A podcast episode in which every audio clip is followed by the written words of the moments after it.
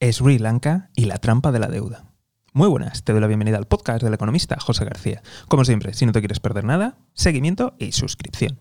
Nuevo capítulo en la crisis de Sri Lanka. Pues veréis. En esta ocasión, China se ha ofrecido a dar apoyo financiero a Sri Lanka. Recordemos que hasta el momento Sri Lanka le debe a China más de 8 billones de dólares. Así que su ayuda ofrecida cuenta, por un lado, con la refinanciación de esos créditos, más créditos nuevos y frescos para que pueda sobrevivir el país. ¿Qué le ha pedido a cambio China?